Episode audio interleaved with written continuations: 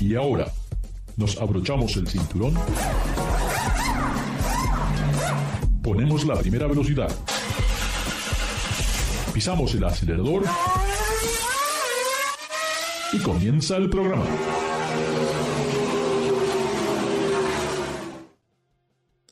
¿Qué tal amigos? Bienvenidos. Estamos en una nueva edición de Garage Latino, como lo hacemos todas las semanas. Recuerden, aquí no hablamos de fútbol, no hablamos de béisbol, no. Solamente hablamos con todo eso que tiene que ver con este apasionante mundo sobre ruedas. Y hoy tengo el gran placer de estar con un gran amigo fanático del automovilismo, Gustavo Rosso. ¿Cómo está, Gustavo? ¿Qué tal, Ricardo? ¿Qué tal a todos los amigos de, de toda Latinoamérica, de todo Estados Unidos? Eh, Gracias por tenerme en tu podcast y nada más acá, muy preparado para hablar de, automovilismo, de esto algo que, tanto a mí me gusta, ¿no es cierto? Y en especial de indicar. Ya, y ya parece que no, pero ya todos los campeonatos, tanto de la Fórmula 1, NASCAR e incluso IndyCar, ya tienen tres o cuatro fechas, así que ya los campeonatos están en marcha. Ah, NASCAR, como saben, no soy muy fanático de la NASCAR, pero eh, sigue esta nueva camada de, jóvenes, están ah, dando vuelta este gran circo de, lo que es el mundo NASCAR y esta última carrera realmente fue, creo que muchos de los pilotos quedaron muy descontentos porque en un óvalo que es imposible de pasar, como que no tiene sentido el seguir eh, en ese ambiente de, que prácticamente todos los pilotos dijeron era imposible pasar a ningún vehículo, así que prácticamente eh, al final de la carrera quedaron en las mismas posiciones como habían calificado.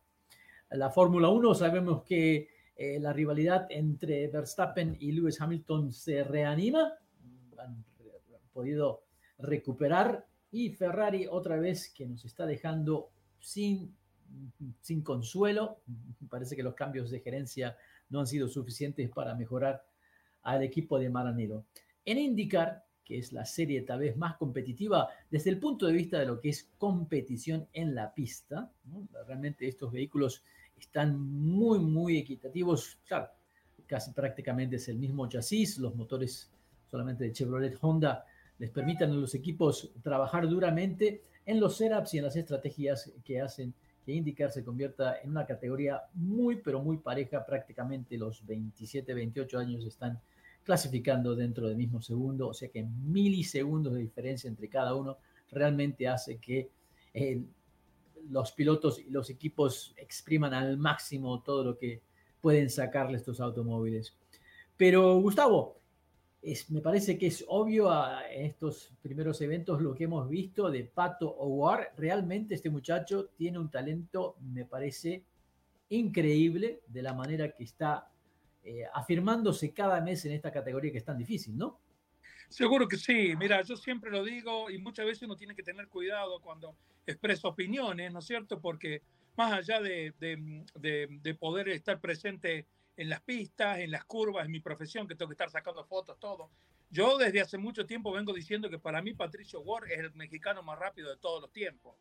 Es eh, un piloto extremadamente talentoso, es agresivo, es rápido, maneja las muñecas como nadie eh, y, de alguna manera eh, puede, no, se deja intimidar por nada.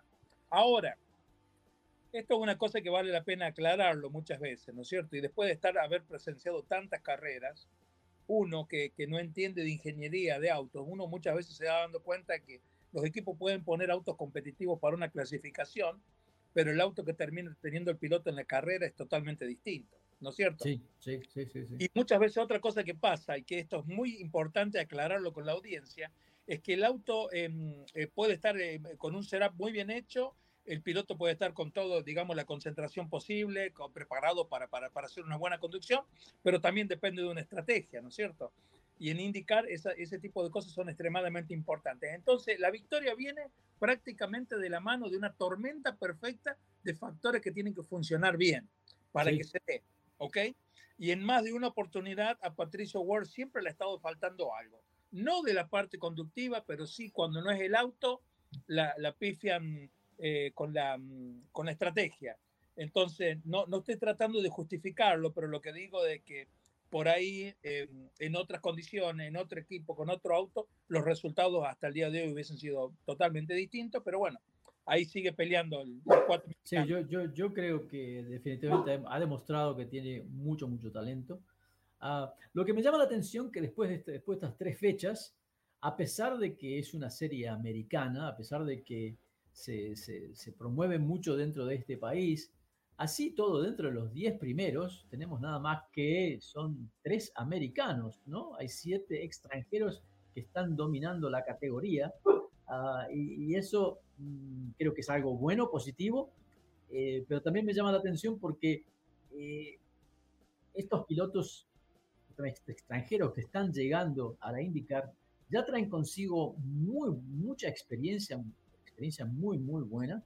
Este, y realmente es como que se han acostumbrado, tal vez están más relajados, no tienen la presión de otras categorías, pero realmente han podido demostrar que tienen eh, lo necesario para, para, salir adelante en cualquier tipo de categoría. Y me llama la atención porque IndyCar es tan, pero tan difícil, por esa paridad donde creo que hoy en día no es solamente, como tú mencionaste, no es solamente el, el piloto, sino la estrategia es clave primordial para tener éxito en esta serie, ¿no?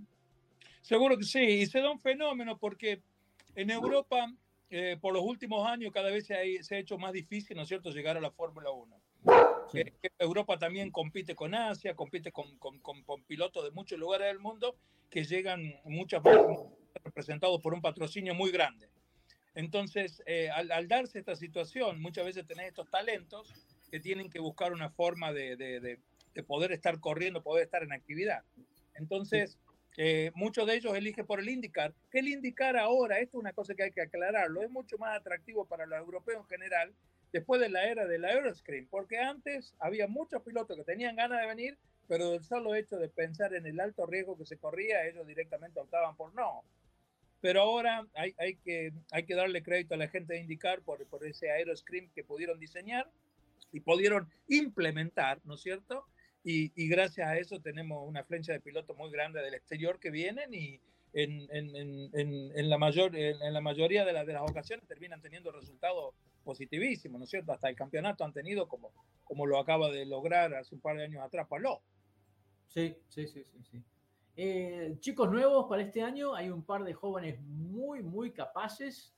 Eh, obviamente este chico que acaba de ganar el Gran Premio de Long Beach, uh, Kirkwood, ha demostrado que continúa con esa, con esa racha que prácticamente ha ganado en todos los campeonatos en los cuales ha participado. Pero hay otros también rookies que le llaman que tienen muy buenos portafolios, muy buenos currículum vitae dentro del deporte motor, eh, que llegan a la IndyCar y bueno, creo que todavía es muy difícil decir cuál de ellos será el, el, el, ganador de ese trofeo Rookie of the Year, pero todos me parece que tienen muy buenas posibilidades por lo que he visto en la pista.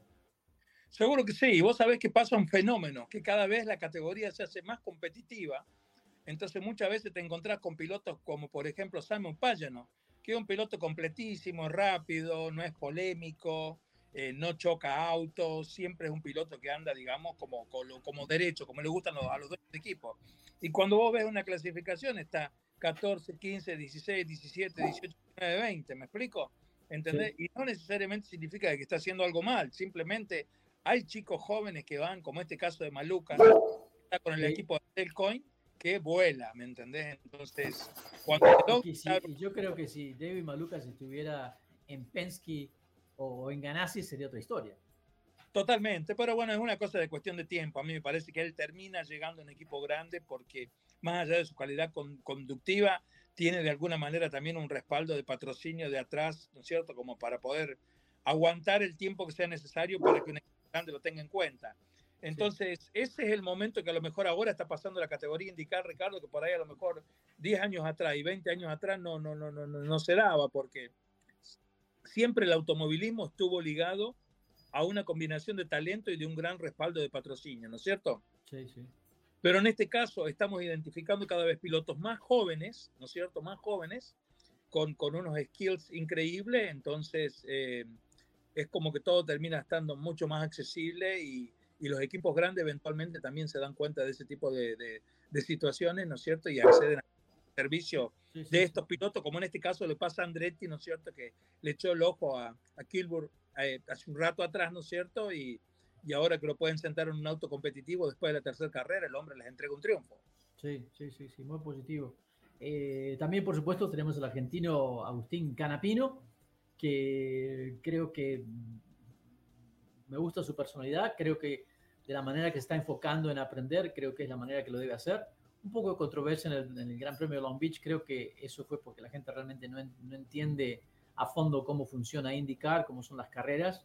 Y también creo que un poco falta de comunicación por parte del equipo que se mezclaron eh, en un momento crítico, pero eso le pasa a los mejores equipos. Pero así todo, creo que este muchacho, creo que también puede tener una carrera interesante a lo largo del año. Seguro que sí. Calapino, bueno, es un piloto que ya viene fogueado de Argentina, ha salido campeón, ha estado, como quien dice, en la conversación por los últimos 10 años, ¿no es cierto? Con muchísimas carreras, muchísimas batallas. Y el nivel de automovilismo que hay en Argentina es muy alto. Es, un, automovilismo que no te permite margen de error. O sea, vos cerraste los ojos y te pasaron cinco autos, ¿me entendés? Está el turismo carretera está presentando carreras con casi 50 autos para alargar la final. Entonces, eso prácticamente es un fenómeno, ¿no es cierto? Eh, donde, donde ganar, bueno, al haber tanta cantidad de autos es muy difícil, ¿no es cierto? O sea, destacarse. Y, y, Canapino llega en un momento donde tiene la madurez, él, no tiene la ansiedad y a lo mejor un, un, chico nuevo, ¿no es cierto? Entonces sabe que él trabajando y haciendo las cosas que, que, tiene que realmente hacer bien, ¿no es cierto? Las hace bien y bueno, los resultados están a la vista. Eh, inclusive es un chico que no tenía prácticamente conocimiento de inglés y ha podido prepararse y se comunica en inglés. Eh, todas esas cosas terminan siendo herramientas de trabajo al final del día, porque vos te comunicas con los ingenieros y más en inglés. ¿Me explico? Sí, sí, sí, Entonces vos tenés una fracción de segundo. Cuando vos parás, vos tenés que comunicarle a la gente qué está haciendo el auto bien, qué está haciendo el auto mal, porque a su vez los otros son los que, que en base al diagnóstico son los que te hacen el setup o te ayudan para que el auto vaya más rápido, ¿no es cierto? Sí, sí, sí. sí, Todo pasa muy rápido, Ricardo. Todo pasa rápido y, y Canapino ha tenido la forma de adaptarse y hasta acá ha venido haciendo un buen papel, obviamente que la gente también tiene que tener las expectativas de acuerdo a donde estamos parados, ¿no es cierto? O sea, tenemos que, pedirle a Canapino, pero no tenemos que pedirle milagro, ¿no es cierto? Es muy bueno lo que viene haciendo. Corrió la primera carrera de St. Petersburg, no terminó el auto sin ningún problema, no lo raspó ni nada. Hay que correr con un auto de 800 y pico de caballos dentro de un callejero en los paredones, a más rápido. Y, y, por, y encima haciendo la primera vez que subiéndose a un monoplaza, que es una cosa totalmente diferente que te subieron monoplaza, hay muchas cosas que muchas veces la gente de la casa, viste, no lo ve, porque todos somos periodistas cuando estamos en el sillón, pero muchas veces hay que estar en la pista para ver cómo cambia muchas veces el asfalto. Si bien el asfalto parece todo igual, cambia, ¿no es cierto? De un lugar a otro es distinto, el auto tiende a patinar, a refalarse. No, aparte que, tuve la oportunidad de estar en el Gran Premio de Long Beach, observando en diferentes curvas, uno se ve, se ve, es obvio, eh, aquellos pilotos donde se sentían cómodos en ciertas partes de la pista y en otras partes no tan cómodos, ¿no? Ah, eh, así que Canapino me pareció que, bueno, aparte que lo me, me, me, alegró que es una persona muy, muy simple, que tiene los pies en la tierra y que está muy eh, en su lugar sabiendo que tiene que estar en el, momento de aprendizaje y eso es bueno porque eso le va a dar resultado si otro, hemos, a través de los años, nosotros ambos hemos conocido pilotos que llegan ya como que eh, pidiendo ese éxito instantáneo eh, y IndyCar es una categoría muy difícil de ganar, muy difícil de ganar e incluso los mejores pilotos que están en los mejores equipos, así todo no se les hace tan tan fácil.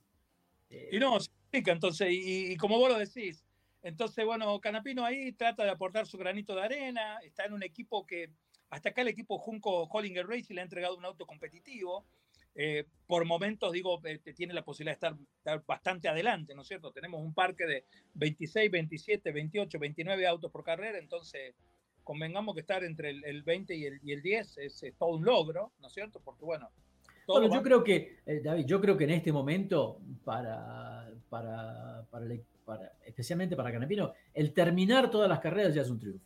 Totalmente, yo estoy totalmente de acuerdo contigo y aparte, bueno, eh, sumar puntos, sumar eh, eh, vueltas, ¿no es cierto? Que es, toda una curva de aprendizaje para él, pero bueno, hizo un muy buen desempeño, como te decía, en la primera carrera del año en St. Petersburg, después tuvo un muy buen resultado en Texas, un óvalo, altas velocidades. Sumamente difícil, sumamente difícil. Hace de cuenta que de las carreras que le podían poner, le pusieron la más difícil de todas. Porque le podría haber tocado Iowa, le podría haber tocado, ¿no es cierto?, el óvalo de, de San Luis, Missouri, pero no, le tocó ese que es extremadamente difícil, es extremadamente rápido, no hay margen de error. Sin embargo, él pudo mantenerse bien, en la relargada no se mandó ninguna macana, anduvo bien, entonces eso se merece crédito. Ahora, de aquí en más, son vueltas, adaptación al auto, adaptación al equipo, vuelta, vuelta, vuelta y vuelta, y hasta que de esa manera pueda llegar, ¿no es cierto?, a sentirse él cada vez más cómodo y cuando tenga el auto, digamos, pelear por la punta. Eh, tenemos algunas noticias. Este chasis Dalara ya me parece que tiene demasiados años eh, ¿Tenemos alguna noticia de que se va a cambiar esto o van a continuar ahora que van a, un motor híbrido? Eh, me parece que sería una buena, una buena hora de cambiar el, auto, de, hacerle algunos upgrades, pero no he escuchado nada de eso. ¿Se habla de un auto nuevo o todavía no? Creo que la prioridad de la categoría ahora es entregarles el motor híbrido, ¿no es cierto? Esa es la prioridad de la categoría. El auto, de alguna manera, a pesar de que es un auto, digamos que es un, que tiene un diseño del año 2012, ¿no es cierto? Pero lo han ido haciendo, eh, lo han ido adaptando al auto con, con, con sistemas hay más, donde lo han ido llevando, ¿no es cierto? Lo han ido poniendo al día. Pero eventualmente yo creo que van a terminar teniendo un chasis nuevo, aunque te vuelvo a repetir, en mi, opinión, para mí la categoría ahora, por ahora, la prioridad es poder correr con un, con un motor híbrido y de esa manera también tratar de atraer a lo mejor lo que puede ser una tercera marca porque esto es una cosa que es muy importante aclararlo a la audiencia, es que si bien hay una competición muy saludable entre Chevrolet y Ford, y ellos están, entre Chevrolet y, Honda, y ellos están muy, eh, están muy eh, cómodos con eso, pero eh, siempre para, la, para las 500 millas de Indianápolis les cuesta, digamos, armar tanta cantidad de motores como los que tienen que tener. Por eso, como decía bueno, anteriormente, hubiese sido o sería una cosa linda que compañías como Ford o quizás como Dodge, ¿no es cierto?, eh, representando acá a Estados Unidos, pudieran incorporarse a la categoría, ¿no es cierto?, ya que sabemos que Ford hizo un anuncio que se va a sumar a la Fórmula 1 y bueno, eh, si bien son proyectos completamente distintos, pero por ahí sería, sería algo bueno que le pase de que, de que una de las marcas más importantes de acá en Norteamérica forma parte de la serie. No me, no me extrañaría que la empresa número 3 en el mundo actualmente eh, comenzara tal vez a mojarse los pies eh, un poquito más, ya lo están haciendo en la categoría de, turismo aquí, me refiero a Hyundai Motor Group. Yo eh, pienso que Hyundai tiene todo, digamos, las credenciales listas como para, como para entrar a indicar y, y, demostrar quiénes son ellos y demostrar también lo que están haciendo para el futuro. O sea, si vos ves los, los autos Hyundai son cada vez más atractivos, Em, cada vez son más, más lindos autos, se ven cada vez más en la calle. Y aparte otra cosa que tienen los autos Hyundai es que cada vez están probando, ¿no es cierto?, que pueden tener una tecnología montada dentro del carro eh, increíble, ¿no es cierto?, y lo, lo, por un precio muy competitivo y pasan a ser una, una, una situación muy atractiva para el, para el consumidor final. Sí, sí, sí, sí, sí. sí. Eh, por eso, no, por eso no, no, me extrañaría, ya en Europa han hecho muy buenas campañas en lo que es el rally mundial Ah, cosa que para Europa eso me parece que es bastante, bastante importante. Para Estados Unidos, eh, yo creo que lo que están haciendo todavía no se ve eh, a, un nivel masivo. Creo que hay mucha gente que no sabe que Hyundai tiene un equipo, un departamento de motorsports, de automovilismo, que están compitiendo en Estados Unidos. Pero no me extrañaría que en el futuro, teniendo esas tres marcas, ¿no? Genesis, Kia y Hyundai, que tal vez pudieran incursionar y qué lindo sería que una empresa coreana de repente eh, tuviera un triunfo en las 500 millas de Indianápolis. Eso sería, creo que sería una gran notición, algo muy, muy importante, algo que todos los fabricantes están buscando. Yo creo que todo es posible porque al final del día eh, todos buscamos la competición, ¿no es cierto? Y todos buscamos el, de alguna manera que una, que una marca se pueda desafiar con otra y, y, siempre es mejor tener más que menos, ¿no es cierto? Entonces, eh, si Hyundai está posicionado en Norteamérica, están haciendo un buen trabajo, sus autos cada vez son más atractivos, eh, prueban que no se rompen. No Bienvenido a la alta competición para, para, para, para lo mejor desarrollar la fama y para que esa persona por hoy por hoy no nos como autos robustos. Ahora, eh, volviendo a la planta motriz, tuve la oportunidad de ver, eh, hay un prototipo que tiene HPD, eh, Honda Performance, Honda Racing Division, y realmente van a continuar utilizando el mismo motor. Solamente se, le agrega. Es exactamente igual. Entonces se le agrega un, motor eléctrico entre la transmisión y, la caja de cambios, que realmente no es muy potente tampoco. Hablaron de muy, muy, muy, poco, muy poco caballaje. Pero claro, sería un impulso eh, instantáneo y el equivalente de ese, del botón del push to pass, ¿no? Por, por, un, por, un, por cierto tiempo limitado. Pero así todo, creo que el poder decir que ya serían autos híbridos eh, le ayudaría a la categoría para actualizarse en cierta manera con todo lo que está sucediendo en la industria automotriz.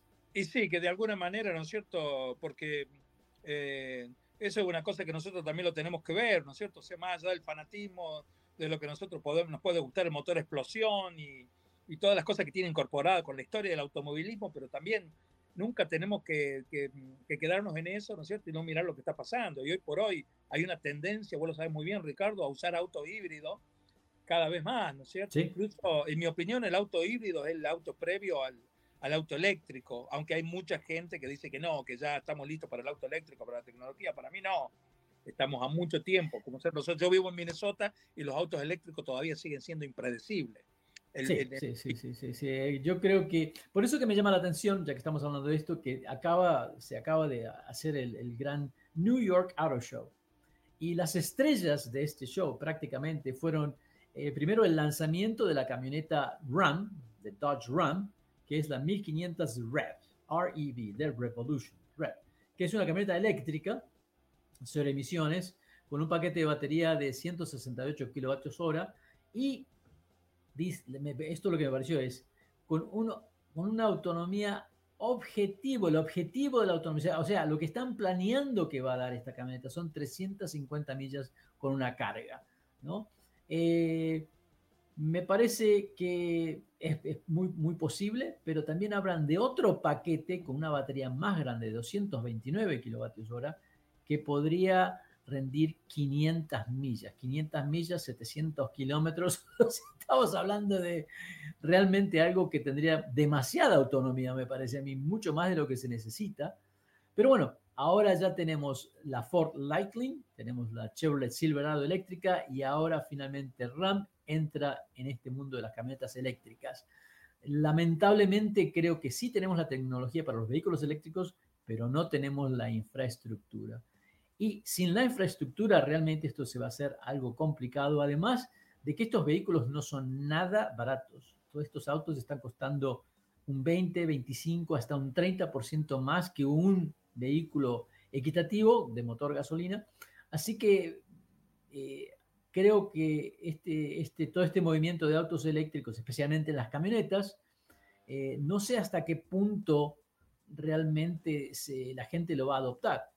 Lamentablemente, se habla de que pueden remolcar mucho, pero he tenido la oportunidad de probar, y voy a dejar la marca de lado para, para no ofenderla a una de estas tres, pero me llamó la atención porque mm, me dan una camioneta eléctrica, engancho un trailer de 9.000 libras, supuestamente puede acarrear, creo que eran 12 o 14.000 libras, eh, engancho el trailer, salgo, en cuestión de 20 millas ya me había usado casi la mitad de la carga de la batería. O sea que el rendimiento una vez que, ponemos un trailer en una camioneta eléctrica se viene abajo de manera significante. La otra parte sabemos muy bien que las camionetas por lo general tienen un doble uso, hay cierto tipo de uso utilitario y en zonas frías las baterías todavía sufren. Entonces, el tener una camioneta eléctrica en una zona que los inviernos son difíciles, eh, no funciona. Pero así todo ya podemos decir que en Estados Unidos las tres marcas predominantes del mundo de las camionetas, Ford, Chevy y Ram, ya tienen las camionetas eléctricas, así que de ahora en adelante será cuestión de que la gente comience a ordenarlas y veremos ah, para el fin del 2024 si realmente todo esto se acepta. La nueva RAM ya viene con la infraestructura de 800 voltios que le permitiría utilizar los cargadores de 350 kilowatts, los cuales no hay muchos. y menos que funcionen bien. Pero esto le podría eh, ayudar para recargar las baterías de una manera muy, muy rápida. Eh, la, RAM, la verdad, está muy linda. Eh, me gusta que no está tan ah, descabellada o tan ah, futurística como el prototipo que presentaron hace solamente tres meses atrás en Las Vegas, en el show ah, de Consumers Electronics, de CES. pero así todo, la compañía va a invertir casi 32 billones de dólares en la electrificación de estos productos. Muy, muy interesante. Otra cosa en Nueva York, otro auto eléctrico, es de Kia. Eh, presentó finalmente el, el, auto eléctrico que le llaman... perdón, perdón, perdón. porque esto no funciona. El Kia EV9, que es finalmente una camioneta tipo SUV bastante grande y con un estilo que es súper futurístico. Yo creo que va a llamar a cierto tipo de gente porque en la ciudad es un vehículo es totalmente distintivo. No hay nada realmente que, se le asemeje a esto. Eh, una camioneta mm, supuestamente de lujo eh, con dos motores, que, que la combinación de motores daría casi 400 caballos de fuerza con más de 500 libras-pie de par motor, que estamos hablando de un torque más que una camioneta de, trabajo, ah, y con mucho, mucho espacio interior. Otra vez, otro auto totalmente eléctrico que se lanza en Detroit. así que el mercado definitivamente está hablando de los autos eléctricos y un día después del New York Auto Show, Lincoln presentó el nuevo Nautilus, un auto totalmente nuevo, es una camioneta también SUV, pero que esta no es eléctrica. Y eso sí que me llamó mucho, mucho la atención, porque ellos creen que todavía hay muchos consumidores que prefieren, en este momento, tener esa certidumbre de que pueden hacer sus viajes a cualquier lado sin tener que preocuparse de tener un cargador cerca o no. Así que eso quiere decir que todavía hay empresas que cuentan con, los motores convencionales en este próximo futuro, ¿no? el futuro que está cercano. Eh, la industria me parece que está muy, muy interesante. ¿Y qué pasa ahora? Tenemos indicar que son híbridos.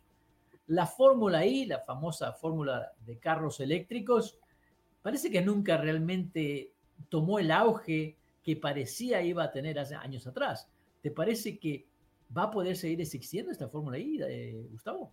Yo pienso que la Fórmula I hoy por hoy termina siendo como un plan B de algunos grandes dueños de la Fórmula 1, que lo vienen, vienen haciendo como lo que nosotros entendemos por lobby, ¿no es cierto? Entonces tienen esto por las dudas, por si llega a pasar algo más adelante, ellos ya están medianamente preparados, pero en mi opinión, eh, no voy a decir que no va a funcionar, pero, pero lo veo como cada vez más lejano, más cuando la Fórmula 1 cada vez se está preparando más, ¿no es cierto? Porque la Fórmula 1 está muy bien manejada por la gente de Liberty, de acá de Norteamérica, y ellos están permanentemente buscando no solamente de nuevos lugares para hacer sus carreras, sino que hasta también están considerando cambiar los conceptos de carrera. Ahora se habla que a lo mejor para el año que viene quieren implementar dos carreras por fines de semana. Eh, eh, entonces ellos están apuntando a un modelo de negocio donde le están tirando, digamos, a un público muy grande, ¿no es cierto? Porque es como que van a terminar haciendo algo que, que, le van a llegar a gente que a lo mejor no tiene mucha idea hoy por hoy de lo que es el automovilismo, pero se van a, van a tener un concepto atractivo, nada más que por el hecho de que puedan correr dos carreras un fin de semana. Entonces, yo pienso que la Fórmula E eh, cada vez está más complicada y bueno, eh, hay muchos detalles que en la Fórmula E todavía siguen con, con, el cambio de los autos, ¿viste? Por el cambio de la, de carga de la batería no tienen forma de, cambiar la, de cargar las baterías de una manera súper rápida. Entonces hay un montón de factores que todavía eh, hacen que esa categoría no, no, no, no, no pueda, digamos, eh, pasar a ser prioridad dentro de los fanáticos o, de, la, gente que seguimos carreras de auto. Tal es así que yo nunca he visto una carrera completa de la Fórmula 1, he visto algunas vueltas nada más, pero no, no me llama la atención para nada. Eh, me parece que va a ser muy importante el desafío que tiene indicar por delante por los motores híbridos, porque también va a tener posibilidad de hacer carreras distintas, ¿no es cierto? O sea que los autos cuando entran a los pits van a entrar con el motor eléctrico, como que van a hacer ruido, y van a salir de la misma manera, después van a tener una, una, lo que hoy por hoy es el push to pass, va a ser un push to pass de más tiempo y de más potencia. Entonces eso va a generar quizás más sobrepasos y bueno, me parece que es algo eh, interesante y, Pero lo más importante, Gustavo, es de que yo creo que a, a nivel de, de, a nivel de organización por parte de Indicar, creo que tienen que promover más el deporte en, en, otros lugares. Creo que muchas de las promociones que se hacen están dentro del mismo círculo vicioso de lo que es el automovilismo. Uh, tenemos que atraer gente joven. El espectáculo es fenomenal. O sea, Seguro. las carreras son realmente... Na nadie puede asegurar quién va a ganar la carrera. Es Seguro. muy, muy raro. O sea que eso ya es muy difícil. Una paridad tremenda, creo que hay muy buenos equipos, pero creo que indicar tendría que, no sé, creo que necesita una dosis de gente joven tal vez que vean las cosas desde otro punto de vista para elevar el nivel de esta categoría a, lo que fue en la época de los años 90, ¿no? que realmente estaba casi a la par de la Fórmula 1 eh, y ambas categorías coexistían de una manera muy, muy positiva y realmente eh, creo que funcionaba muy, muy bien, tanto para los patrocinantes como para los entusiastas y para la organización misma. ¿no? Uh, creo que ahí es donde debe trabajar e indicar, en, promover más ese paquete hermoso que tienen. Seguro que sí, y la verdad que no lo veo una materia imposible para nada, pero bueno, la categoría ha estado manejada durante muchos años eh, por gente que es de la zona de Indianápolis, entonces eh, eh, no ha tenido por ahí la posibilidad de tener dentro de su staff, ¿no es cierto? Gente que sea de otros países, ¿no es cierto? Y bueno, cuando vos incorporás talento de otros lugares, de otros países, a un, a un equipo de trabajo, vos, eh, vos estás in, incorporando automáticamente la forma de pensar distinta, ¿no es cierto? Con, con Sí. virtudes y defectos. Y Sí, eso sí, muchas veces es lo que hace que, que, que se puedan desarrollar proyectos que son increíbles. Entonces, vos fíjate, salvando la distancia, la Fórmula 1 viene a correr ahora a, a- a Las Vegas, ¿no es cierto? Entonces eh, están improvisando, van a hacer una pista, van a correr en un callejero. Para la tecnología que tiene la Fórmula 1, correr en un callejero es, eh, no, no- no es, no forma parte de la evolución, ¿no es cierto? Ellos están preparados para correr en pistas sofisticadas por la capacidad de frenado que tienen y por tantas cosas que puede hacer un auto Fórmula 1, pero bueno, sin embargo, quieren traer el show ahí, a donde está la gente, Claro, están sí. ahí jugando a las cartas, a donde está la fiesta, donde está el ruido, donde están las luces, y quieren a su vez enseñarle al mundo que están ahí. Sí, sí, sí. Yo creo que yo creo que esta carrera es más que una carrera, es una oportunidad para, para demostrar eh, lo exótico que tiene la Fórmula 1 y bueno, qué mejor lugar que hacerlo para Las Vegas, ¿no? Seguro que sí. Y por otro lado también, a lo mejor hasta puede ser una gran oportunidad para Las Vegas, porque por más que Las Vegas tenga fama y a lo mejor haga publicidad y todo, pero siempre hay un público que a lo mejor nunca te pudo visitar todavía por X motivo y a lo mejor viendo una carrera dice, uy, mira qué lindo esto. Sí, ¿Qué parece si planeamos unas vacaciones para Las Vegas y cuando querés ver eso? sí, sí, sí, totalmente de acuerdo. Todo el mundo que llega a Las Vegas llega a pasarla bien, llega a gastar, ¿me entendés? Eh, llega a tener un buen tiempo y Las Vegas también hay otra cosa que hay que decirlo, que Las Vegas no es mal, a lo mejor lo que era antes, que era un lugar solamente para jugar y, y eh, hoy por hoy Las Vegas también hasta puede ser un lugar familiar, hay hoteles Sí. que están adaptados para ir con la familia, entonces en Las Vegas también hay un equipo de trabajo que están permanentemente pensando cómo pueden hacer, ¿no es cierto?, para, para, Sí, para hacer el, el Final Destination, no solamente de la gente que es soltera o, o de los que a lo mejor les atrae ese tipo de juegos, sino de la, de la familia entera. sí, sí, sí, sí, sí, totalmente de acuerdo. Eh, Gustavo, se nos acaba la hora, lamentablemente. Quiero agradecerte un montón el participar con nosotros eh, y espero poder verte pronto en alguno de los autódromos este año. Eh, muchas gracias por participar. Le mandamos un abrazo virtual allá en Minnesota. Ya, muchas gracias por tenerme en cuenta, Ricardo, y bueno, muchas gracias también por tu compromiso y por de alguna manera abrirle el micrófono al Motorsport, algo que nosotros queremos tanto y que lo tenemos que cuidar tanto. De alguna manera nosotros tenemos que pasar la voz y tenemos que identificar y de alguna manera generar o desarrollar o ayudar, la palabra que queramos utilizar, para nuevos fanáticos. Necesitamos pasarlo, ¿no es cierto? Totalmente Porque de acuerdo. El automovilismo hacia adelante va a tener cada vez más... Eh, eh, contratiempo, ¿no es cierto? Va a tener más cosas que, que, a lo mejor no van a estar muy relacionados con lo, con lo, con lo que ha sido la esencia del automovilismo en sí. Entonces, eh, nuestra obligación es de, es de pasar la buena información y, y de tratar de convencer a gente de ver este deporte que tanto nos gusta. Totalmente de acuerdo, no se puede decir más nada. Así que un saludo para todos amigos. Recuerden, Garage Latino se transmite a través del Believe Network en Estados Unidos y pueden bajar los podcasts de Garage Latino a través de Spotify. Desde Los Ángeles, un saludo para todos. Será hasta la próxima. Duraloop es un tratamiento especial para que el aceite no pierda sus propiedades. Duraloop reduce la sedimentación de las partículas nocivas que dañan al motor. Duraloop disminuye la temperatura interna del motor y la fricción de los metales. Duraloop para que el motor dure más.